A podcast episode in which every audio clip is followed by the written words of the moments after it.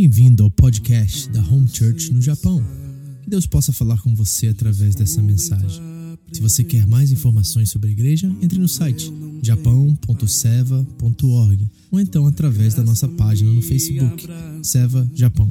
Deus abençoe você através desta mensagem, em nome de Jesus. Tua palavra me restaura e me faz crer somente em ti. Gente, nós estamos nas últimas duas mensagens do Evangelho de João, tá? Dois anos e meio e nós estamos chegando ao fim, são as últimas mensagens. Eu estou muito feliz, quero até fazer uma festa para celebrar, né? Mas estamos na, na última parte. Vamos abrir nossas Bíblias? Evangelho de João, capítulo 21. Hoje nós vamos estudar do 1 ao 14.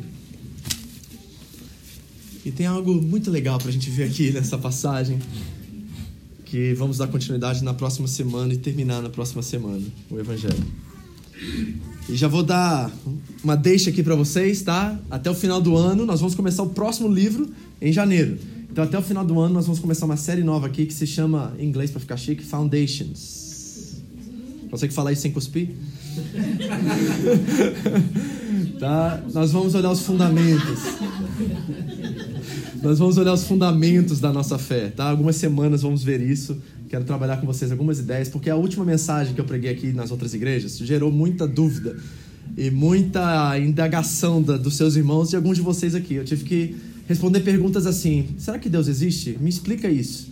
E aí eu passei semanas, ainda estou passando com alguns dos seus irmãos respondendo isso, porque eles tinham dúvida acerca disso, estão na igreja há 20 anos, imagina. E as pessoas não tinham certeza se Deus existisse ainda. Estão aqui batendo cartão domingo após domingo e tem que ver uma pregação como de Tomé, para a gente ver o sincero Tomé e a gente se identificar com ele, né? Graças a Deus pelo Tomé, gente, que o Tomé leva pessoas a conhecer Deus de verdade.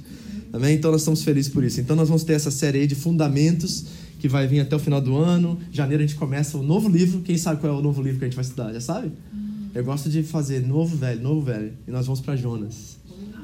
Tá? E Jonas vai ser muito legal, porque é, é assim, a continuação perfeita do Evangelho de João, né, o livro do profeta Jonas. Então, se prepare aí, tá?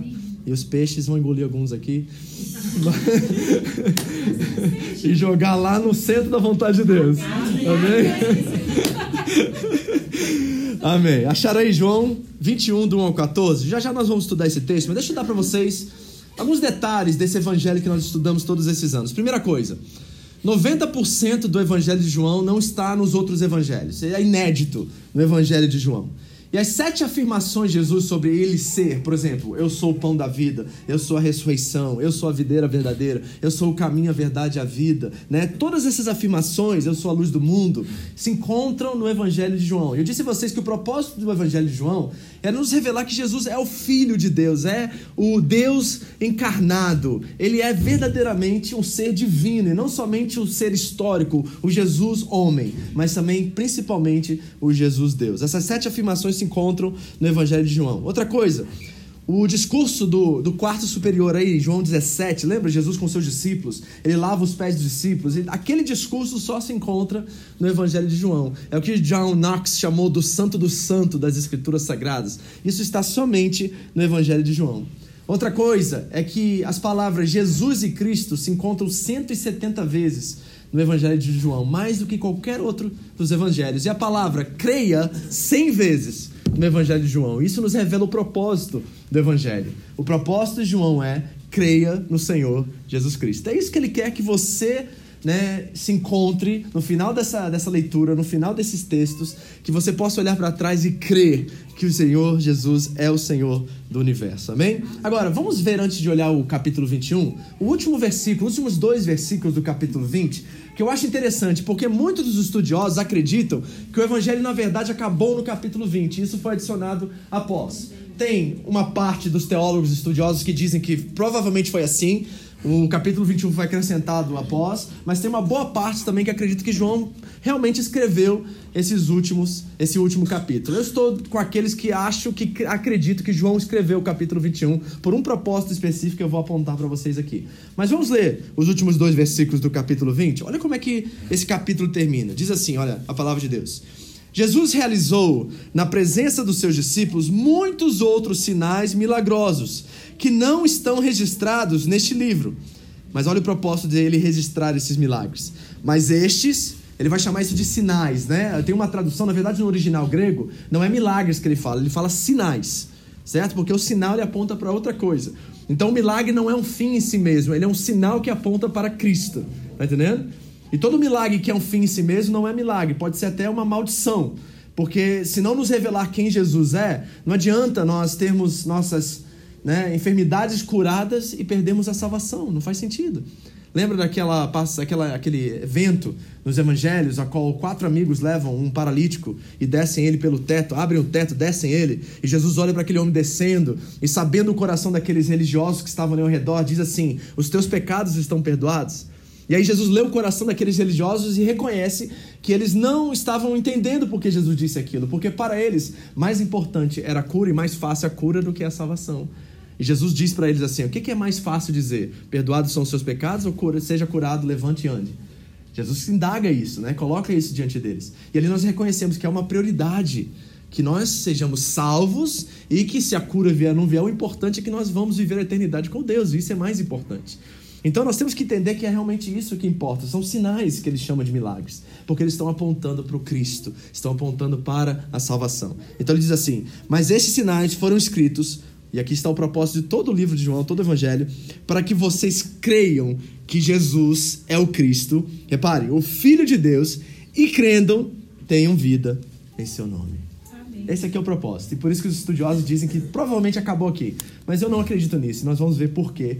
Porque acredito que essa passagem do Evangelho de João, no capítulo 21, é muito importante para uma restauração que está acontecendo aqui na vida de um apóstolo específico. Vamos ler o texto? João 21, de 1 a 14. Vamos ficar de pé? Eu vou contar de três, você vai ler na sua versão aí, do jeito que está na sua Bíblia. Não se preocupe com quem está do seu lado. Eu quero que você faça essa leitura. Só até o 14, tá bom? Prontos? Vamos lá? 3, 2, 1. Terceira vez que ele aparece, né? E por que, que João não termina o seu evangelho no capítulo 20? E se eu dissesse a você que a razão disso é uma amizade? Ou um carinho baseado numa aliança? Uma amizade realmente profunda? Sabe por quê? Nós hoje aqui temos uma Bíblia completinha, com todos os livros, né? tanto do Antigo quanto do Novo, composto em um só lugar. Mas naquela época, aqueles homens, em vários locais, alguns provavelmente só tinham o Evangelho de João como referência. A única carta, o único é, papel que eles tinham, né, pergaminho que eles tinham, era exatamente este Evangelho de João. Não tinham Lucas, não tinham Mateus, não tinham as cartas de Paulo, não tinham um, um pouco, talvez tinham algumas cartas, talvez os Salmos, talvez Isaías, talvez o Pentateuco, mas poucos tinham esse livro completinho que você tem aí. E provavelmente um grupo de pessoas somente leu o Evangelho de João. E se João terminasse no capítulo 20, Pedro seria o grande fracasso da história. Porque essa história que nós vamos ler e vamos dar continuidade semana que vem, de restauração do apóstolo Pedro, só se encontra aqui no Evangelho de João. Se alguém tivesse Mateus, Pedro seria o discípulo desleal e aquele que negou Jesus três vezes. A história terminaria ali. E ele seria o grande fracasso dos discípulos, do Evangelho e da missão de Cristo. Mas João não quer deixar a história mal contada. E ele vai nos dizer exatamente o que aconteceu com Pedro. Pedro foi restaurado. E por isso ele se tornou o grande homem, a grande referência da igreja até os dias de hoje.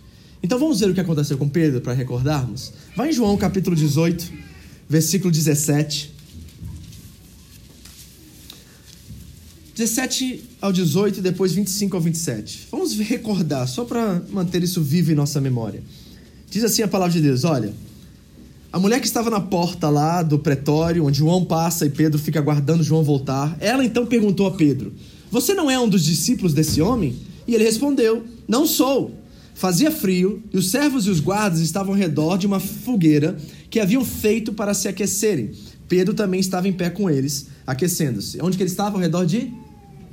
Diga, uma fogueira. fogueira. Não esqueça disso, esse detalhe é importante. 25. Enquanto Simão Pedro estava se aquecendo, perguntaram-lhe: Você não é um dos discípulos dele? Ele negou, dizendo: Não sou. Um dos servos do sumo sacerdote, perante o homem cuja orelha Pedro cortara, insistiu: eu não o vi com ele no alival? Mas uma vez Pedro negou, e no mesmo instante um galo cantou. Ele nega Jesus três vezes. E se o evangelho de João terminasse ali, nenhum de nós aqui saberíamos o que aconteceu nessa restauração entre Pedro e o próprio Senhor Jesus. Nós vamos olhar com detalhes essa restauração semana que vem. Mas vamos olhar o texto de hoje. Vamos ver algumas coisas importantes para nós, para que nós também possamos viver isso que está escrito aqui. Versículos 1 a 3, João 21. Diz assim a palavra de Deus. Depois disso, Jesus apareceu novamente aos seus discípulos à margem do mar de Tiberíades. Este é outro nome para o mar da Galileia, ok? Agora, a pergunta que fica é por que, que os discípulos estão em Tiberíades? Por que, que eles estão diante do mar da Galileia? E a resposta é simples: Jesus mandou que eles fossem para lá. Em Mateus capítulo 28, versículo 16, diz assim: Os onze discípulos foram para Galiléia, para o monte que Jesus lhes indicara. Então eles estão obedecendo ao Senhor Jesus, estão esperando ali. Jesus mandou que eles fossem para lá. E eles estão em um ato de obediência, esperando alguma coisa acontecer. Eles estão no mar da Galiléia, em Tiberíades. Continua. Foi assim: estavam juntos Simão Pedro, Tomé, chamado Dídimo. Reparem que o Tomé não perde uma agora. Tá em todas, não tá? Vai que acontece alguma coisa de novo eu não tô. Então ele está em todas agora, né? Chamado Dídimo, Natanael, de Caná da Galileia, os filhos de Zebedeu. Quem são os filhos de Zebedeu, gente? Tiago e João, ok?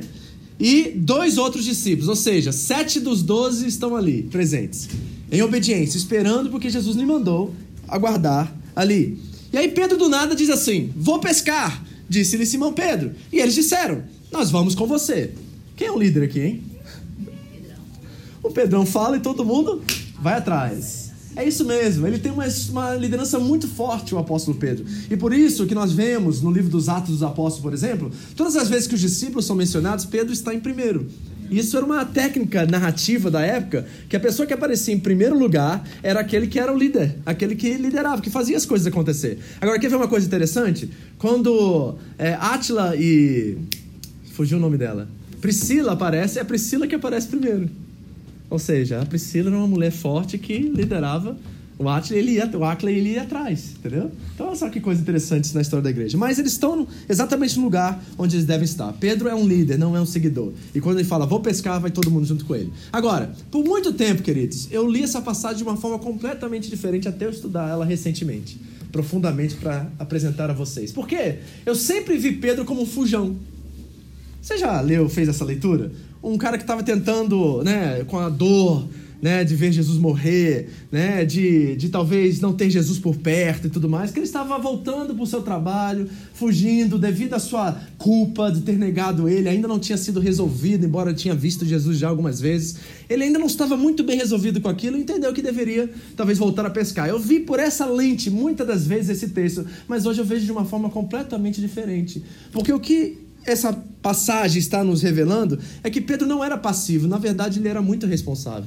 Não só ele estava obedecendo Jesus, estando exatamente onde Jesus mandou ele estar, mas ele estava também sendo responsável. Ele não queria sentar e descansar e esperar. Ele estava fazendo aquilo que ele sabia fazer. O que ele sabia fazer? Pescar. Isso nos revela um princípio muito forte para todos nós aqui, que é o seguinte: Jesus não nos chamou para ficarmos dentro das quatro paredes da nossa igreja, embora seja excelente, aqui é o quartel, onde nós recebemos a informação, né? O QG, onde nós somos abastecidos, abençoados, para ir, para fazer a vontade de Deus aonde nós estamos. Pedro sabia disso, ele estava pescando, era o lugar ideal para ele, lugar de familiar para ele. E ali ele estava servindo a Deus, ali ele estava sendo responsável com o chamado dele, ele estava fazendo exatamente o que ele sabia fazer. Isso é muito importante para mim, porque às vezes nós pensamos que nós só servimos a Deus dentro da igreja. Não é isso. Você serve a Deus na sua fábrica, você serve a Deus na sua casa, você serve a Deus na sua vizinhança, no supermercado você pode servir a Deus. Onde você estiver, você pode servir a Deus. Deixa eu contar um exemplo para vocês da história da igreja que eu achei tão tremendo. Na época de Lutero, Martinho Lutero foi um dos grandes pais da reforma da igreja. Né, pai não, um dos reformadores da igreja no século XVI. E um dia ele entrou num comércio e de repente um sapateiro chamou ele para conversar. E ali o sapateiro, convertido, perguntou a Lutero o que ele deveria fazer para servir bem a Deus. Olha a pergunta dele. Lutero, o que, eu devo fazer para servir bem a Deus? E qual era a expectativa dele? Que Lutero dissesse assim: vende os seus negócios e vai servir a Deus, vai servir no monastério, vai servir na igreja, vai fazer alguma coisa. E pela surpresa que ele tomou, na verdade Lutero respondeu: faça um bom sapato e vende-o por um preço justo. Olha a resposta dele. Faça um bom sapato e vende-o por um preço justo. Ele serviria a Deus sendo um profissional competente e honesto. Amém, queridos? Né, né, uma, uma... Não é uma coisa simples e ao mesmo tempo assim, assim, abençoadora a gente saber que nós podemos servir a Deus onde nós estamos? Que você pode servir a Deus onde você está? E às vezes é muito mais é, impactante, é muito mais, sabe, abençoador a gente entender isso e fazer a vontade de Deus através disso. Então, Pedro está pescando, é o que ele sabe fazer. Ele está sendo responsável, ele não está sentado esperando alguma coisa acontecer. Ele está em ação, ele está cumprindo o seu propósito. Amém? Versículo 3, volta comigo, João 21. Eles foram e entraram no barco, mas naquela noite não pegaram nada. Por que eles estão pescando à noite? Porque era comum naquela região pescar à noite para que os peixes fossem vendidos frescos, porque eles eram mais caros frescos. Então eles passavam a madrugada pescando para no dia seguinte vender no mercado, vender no comércio local. É por isso que eles estão pescando nesse horário da noite, ok? Não pegaram nada e ao amanhecer Jesus estava na praia, mas os discípulos não o reconheceram. Pode ser por causa da distância, pode ser por causa desse corpo novamente que é, é o mesmo, mas não é o mesmo. Nós não sabemos exatamente os detalhes, mas ele está na praia e os discípulos não reconhecem ele. E ele lhes perguntou: Filhos, vocês têm algo para comer? Agora, eu gosto da palavra filhos aqui no original porque é como se fosse assim, criancinhas. Olha o carinho de Jesus com esses homens. Eram os homens barbudos, gente, homem adulto, resolvido, sabe? Mas Jesus ainda tratava eles como crianças, porque espiritualmente eles ainda eram crianças, ainda eram crianças. O Espírito ainda não havia ainda descido sobre eles. Eles estavam agindo ainda como crianças. E esse cuidado, esse carinho de Jesus, ele é muito legal, muito bacana isso, né? E olha o que Jesus diz a eles: que crianças, vocês têm algo para comer? E eles responderam que não. E ele lhes disse: lancem a rede do outro lado, do lado direito do barco, e vocês encontrarão. E eles a lançaram e não conseguiam recolher a rede, tal era a quantidade de peixes. Agora, deixa eu mostrar para você o que está acontecendo aqui, porque tem alguns princípios aqui que eu acho interessante para nós, que é o seguinte.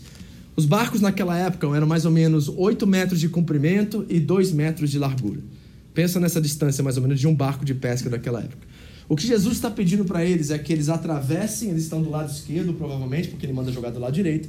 A rede está lançada do lado esquerdo. E ele pede que eles peguem a rede, atravessem somente dois metros e joguem a rede do outro lado. Esse é o tamanho, a distância do milagre deles. Exatamente dois metros. Eles tinham que pegar de um lado e botar dois metros, atravessar e jogar no outro lado. Essa é a distância para que eles experimentem talvez o maior milagre de pesca que eles jamais experimentaram. E aqui eu reconheço algumas características e requisitos desse pedido que podem ser aplicáveis para nós hoje. E nós, talvez, em certas situações que nós estamos vivendo hoje, podemos tomar uma atitude como a deles e talvez experimentar algum milagre ou alguma ação de Deus poderosa que pode transformar nossa vida. Primeira característica desse pedido. Era algo sem sentido. Eles estavam a noite inteira pescando, não é? Já jogaram a rede quantas vezes daquele lado?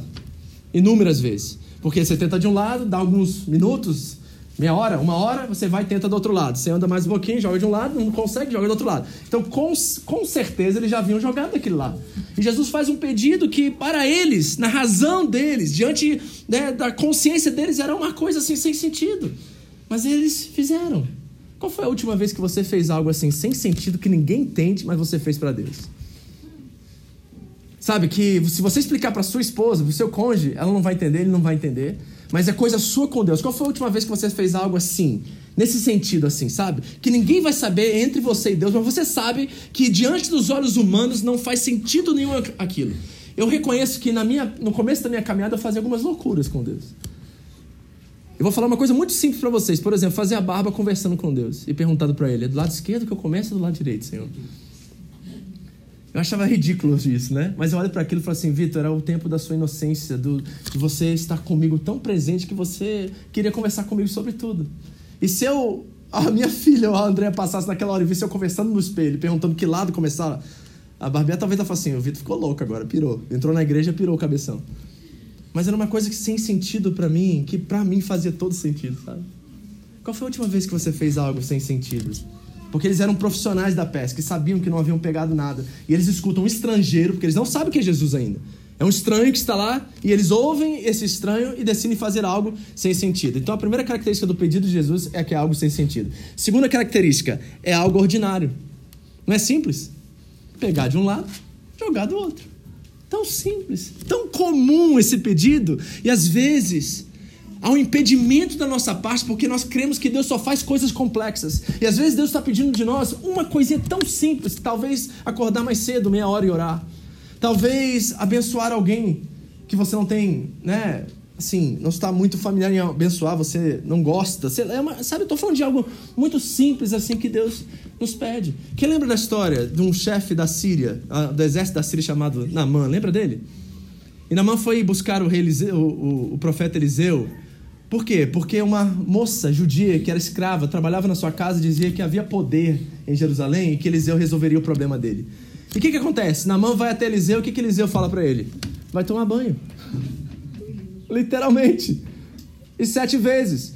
E ele olha e diz assim: como que eu vou me colocar nessa posição, sendo o Rio Jordão um rio tão pobre, tão pequeno, quando eu tenho rios tão tremendos e bonitos na minha, na minha, no meu país? Era uma coisa simples. O milagre dele estava a sete banhos de acontecer. Não é isso? Às vezes Deus nos pede algo tão simples e a gente complica as coisas e a gente não recebe porque nós não estamos dispostos a fazer o que é simples. Segunda característica do pedido, algo ordinário. Terceira característica, algo que requer um mínimo de esforço nosso e o máximo de poder de Deus, de força de Deus. Não era isso? Era essa força. Uh, a rede está vazia, gente. Não está tão pesada assim, não. Não tem nada nela. Era só isso, ó. Mínimo de esforço. Andar dois metros, jogar do lado de lá. Pronto, resolveu. Mínimo de esforço. Qual é o mínimo de esforço que você pode fazer hoje? Qual é aquela coisinha que pega para você, que é tão fácil, tão simples, que talvez você precisa ouvir, como os servos de Naamã disseram: Meu senhor, se o profeta te pedisse algo difícil, você não faria? Será que não tem Deus falando comigo, com você hoje à noite aqui, falando assim: se fosse uma coisa tão difícil para mim, você não faria? Por que, que você não faz o simples? Aquilo que é tão comum, aquilo que é tão sem esforço. Deixa eu operar dentro da sua fraqueza, do seu pequeno esforço. Terceira característica. Quarta, algo que requer um mínimo de humildade. Por que você diz isso, pastor? Porque eles eram profissionais da pesca e ali estava um estrangeiro mandando eles jogar a rede do outro lado. Provavelmente alguém diria assim: quem ele pensa que ele é? Nós estamos a noite inteira pescando e aí um estranho lá da praia, à distância, falando que a gente, a forma correta da gente pescar. Poderia ter sido isso a atitude deles. E eles nunca experimentariam o grande milagre que eles experimentaram. Requer humildade. Requer nós estamos nessa, nessa postura, dizer assim: Senhor, que, tu queres de mim? Ah, Vitor, eu quero que você simplesmente seja o melhor marido para sua esposa. Mas eu sou um excelente marido. É. Mas eu sou um excelente pai. Mas eu sou um excelente cristão. Mas eu faço tudo que o Senhor me manda fazer. Não, Deus fala assim: você sabe que não é verdade isso completamente. Você pode melhorar. Requer um pouquinho de humildade da nossa parte. E queridos, o que esses homens vão experimentar é algo tão extraordinário, a qual eles nunca experimentaram. E na verdade ninguém viu uma pesca desse tamanho na história. Tem um pai da igreja, Jerônimo, que disse que ali naquela rede, e eles contaram, não sei como é que isso aconteceu, tá? Está na história da igreja. Ele, naquele momento da história, pela ciência, identificaram exatamente 153 espécies de peixe. Sabe o que quer dizer? Tinha um peixe de cada espécie naquela rede um peixe de cada espécie documentado no mundo havia naquela rede. O que, Jesus está dizendo aqui de forma simbólica? Que todo mundo estava sendo pescado por aqueles homens. Todos os peixes do mundo estavam ali naquela rede. É a maior pesca que um homem já experimentou na vida. E eles estavam a dois metros dela. Dois metros de experimentar ela completamente. E aqui revela para mim alguns requisitos.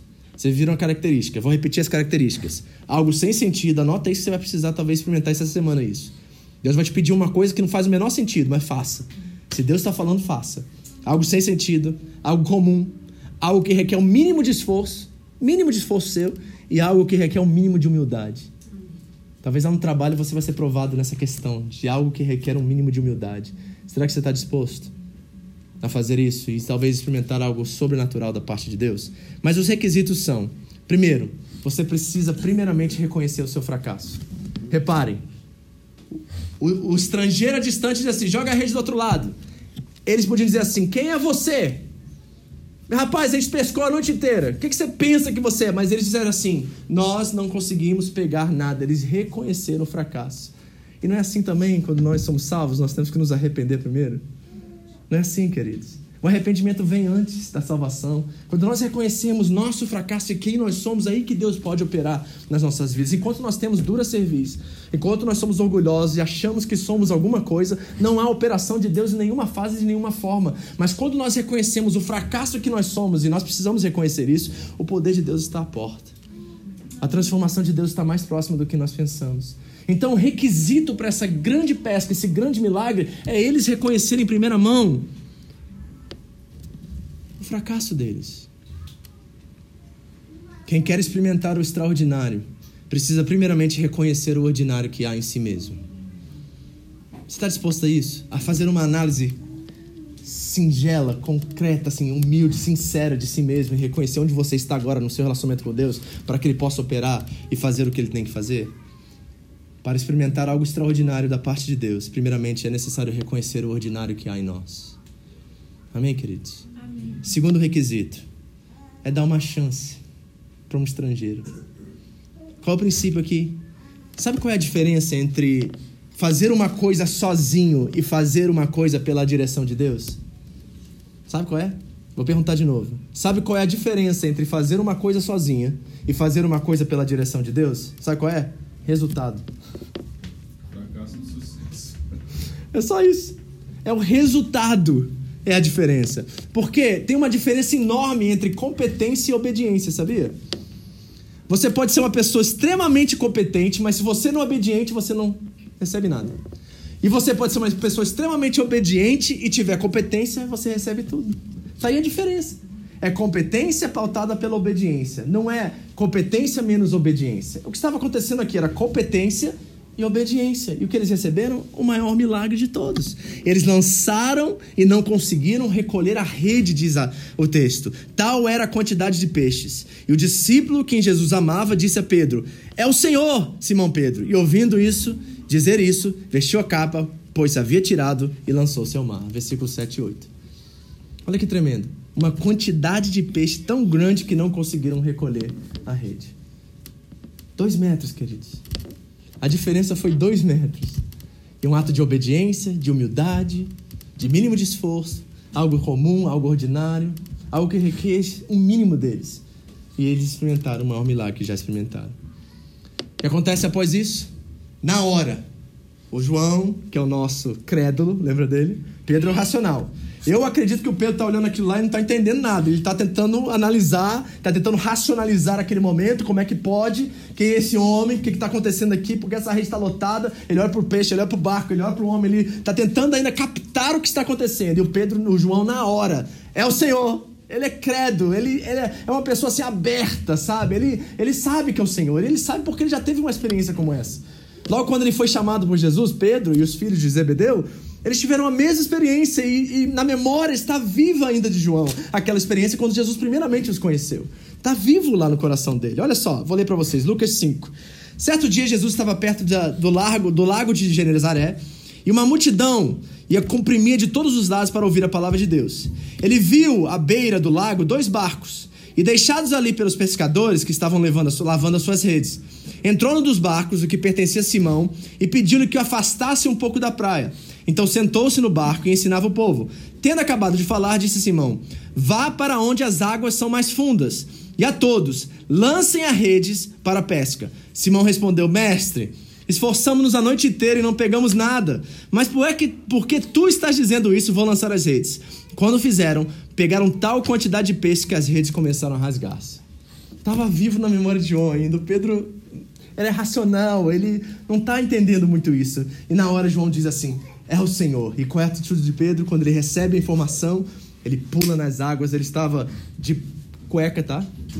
Ele não estava pelado, ele estava de uma cueca, um roupão que eles usavam ao redor da cintura, e ele bota a capa, ele pula no mar, porque Pedro é assim, né? Ele é atitude, ele para frente, ele pula e vai em direção à, à beira do mar, lá à beira da praia, encontrar com Jesus. Ele colocou e lançou seu mar. Era uma pessoa devota, era uma pessoa entregue.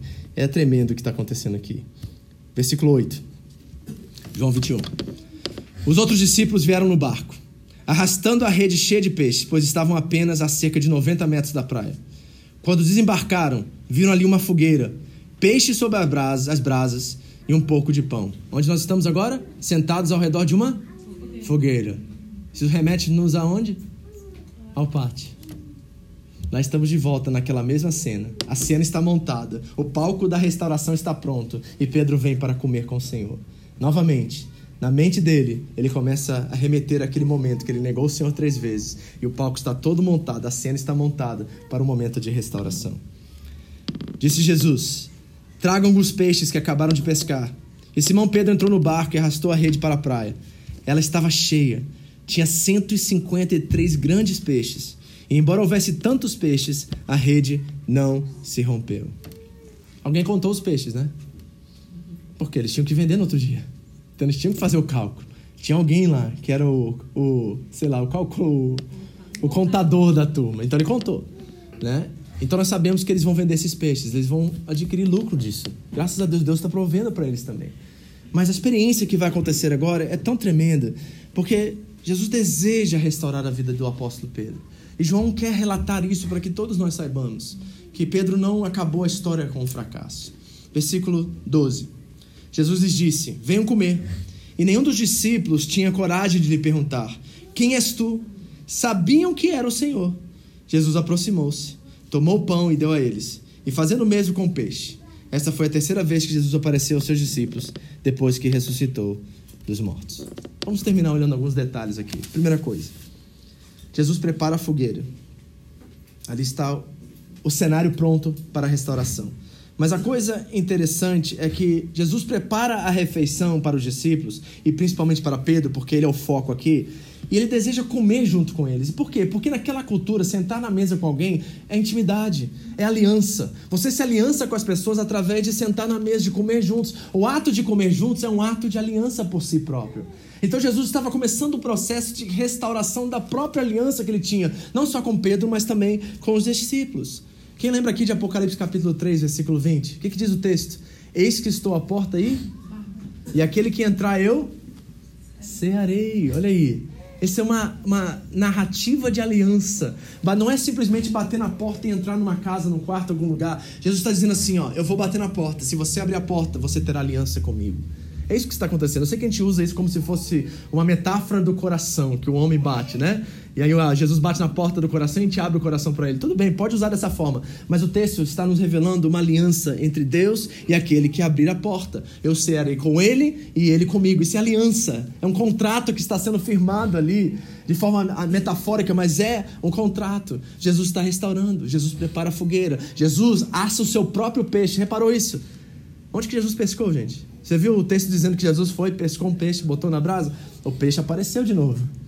Ali estava o peixe. Jesus preparou, tem provisão, tem fogueira, retatando de volta aquele momento. Tem aliança, tem comunhão, tem comida. Tudo isso faz parte desse momento de restauração e de aliança. Mas tem algo interessante. Porque, embora havia um peixe que Jesus, Deus, tinha preparado, Deus manda que os discípulos trazem, tragam seus próprios peixes. Vá lá, Pedro, na rede. Vá lá, João traga alguns peixes para nós comermos. Por quê? Porque embora Deus nos dá a nossa provisão, Ele também nos chama a participar dessa provisão. Olha que coisa linda. Tá vendo? Deus não quer que a gente simplesmente viva a partir da provisão única e direta dele. Ele nos dá recursos, ele nos dá instrução, ele nos dá unção, graça para que nós também possamos trazer os nossos peixes para a comunhão e para a aliança. Jesus não precisa da nossa ajuda, Jesus não precisa do nosso alimento, mas ele nos chama a participar dessa mesa. Que coisa linda, querido. Semana que vem nós vamos ver a restauração. E nós vamos ver o que acontece com Pedro, que é uma coisa tão linda e tão extraordinária, a qual está disponível para cada um de nós que estamos aqui. Mas o perdão começa com algumas atitudes. Nos próximos capítulos, nós vamos ver a plena restauração de um homem que vai ser o líder da igreja por século, por muito tempo. Até agora, as pessoas reconhecem a liderança de Pedro. Mas essa restauração precisa ser profunda, devido ao ato, que é profundo. E nós estamos aqui na preparação da mesa. Eu não sei como você chegou aqui nessa noite. Talvez você está distante de Deus há muito tempo, talvez você esteja aqui, mas seu coração esteja está distante. Talvez o seu compromisso com Deus é leve, é raso, você não entende ainda que tipo de aliança ele te chama para viver. E hoje Ele está te chamando a sentar à mesa. Ele está te chamando à mesa do Cordeiro. Nós temos essa oportunidade única, ímpar, de estarmos à mesa do cordeiro. Aqui está a fogueira, aqui está o peixe, porque o que realmente conta é a consciência por detrás desse momento, é a intenção por detrás daquele momento de Jesus com Pedro e nosso com ele agora. E talvez nós estamos distantes dessa mesa, talvez nós também estamos, de certa forma, responsáveis, fazendo o que sabemos fazer dia após dia, mas estamos distante do coração do Cordeiro, do coração de Cristo, da vontade de Deus para nossas vidas. E Jesus está te chamando para essa mesa hoje. Tem aqui uma fogueira preparada para você, tem aqui uns peixes assando sobre esta brasa. É corpo, é sangue, é pão, é vinho. E Ele está te chamando hoje para a restauração, está te chamando hoje para esse nível de comprometimento que é compatível à nossa responsabilidade. Eu não sei onde você está na sua caminhada. Eu não sei quantos metros você está do seu milagre. Talvez você caminhou com uma, uma expectativa no seu coração por muitos anos dentro de uma igreja, de um ministério, esperando que Deus usasse você como pastor, como líder, como profeta, como alguém que tem dons. E você ficou nessa expectativa, mas ela nunca se realizou. E Deus quer trazer a cura para você, para que você entenda que Ele não desistiu do projeto dele para a sua vida. Mas Ele precisa restaurar você primeiro. Ele precisa trazer você para a fogueira, para a mesa para que você também encontre perdão, encontre restauração e recomece a sua trajetória. Essa é a mesa, é a chance da segunda chance, é a oportunidade de recomeço. É aqui. E Jesus está dando Pedro essa oportunidade. Nós vamos ver isso com detalhes, mas agora é o momento da preparação. Quantos metros você está desse milagre? Para eles eram dois metros e lançar com o mínimo de esforço uma rede do outro lado. O que você precisa lançar? Essa é a aplicação geral aqui desse texto para nós nessa noite. Muitos de vocês foram machucados, foram manipulados, usados de forma incorreta por pessoas inescrupulosas, gente assim com más intenções. E Jesus conhece isso, não sei por que ele permitiu isso, isso é você e ele, mas ele diz para você agora que é uma chance de um recomeço, de um novo start. De você vir sentar à fogueira, ao peixe, ao pão e ao vinho e dizer assim: Senhor, eu quero zerar Senhor, eu sei que eu te neguei três vezes. Senhor, eu sei que aquilo que aconteceu lá atrás está muito enxertado no meu coração e eu só consigo enxergar a vida e as coisas por por essa lente. Mas tem pão, tem mesa, tem peixe, tem fogueira para você nessa noite. Quantos metros você precisa andar? Talvez não é nem um metro, dois metros até o altar. E você se colocar diante dele e falar assim: Senhor, eu preciso dessa nova unção, eu preciso desse novo injetar da tua graça, do teu amor, da tua cura sobre a minha vida. Pedro pulou na água, gente. Ele pulou e ali começou a trajetória em rumo ao perdão e à restauração da vida dele. Ele foi, sabe, ele foi muito enfático, muito forte na sua decisão. Qual é a sua decisão nessa noite? Eu quero que você faça uma reflexão agora. Pode fechar seus olhos?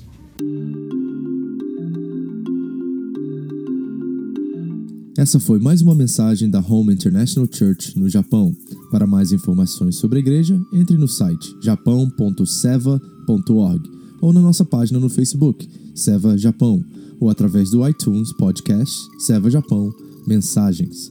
Deus abençoe você e a sua família, em nome de Jesus.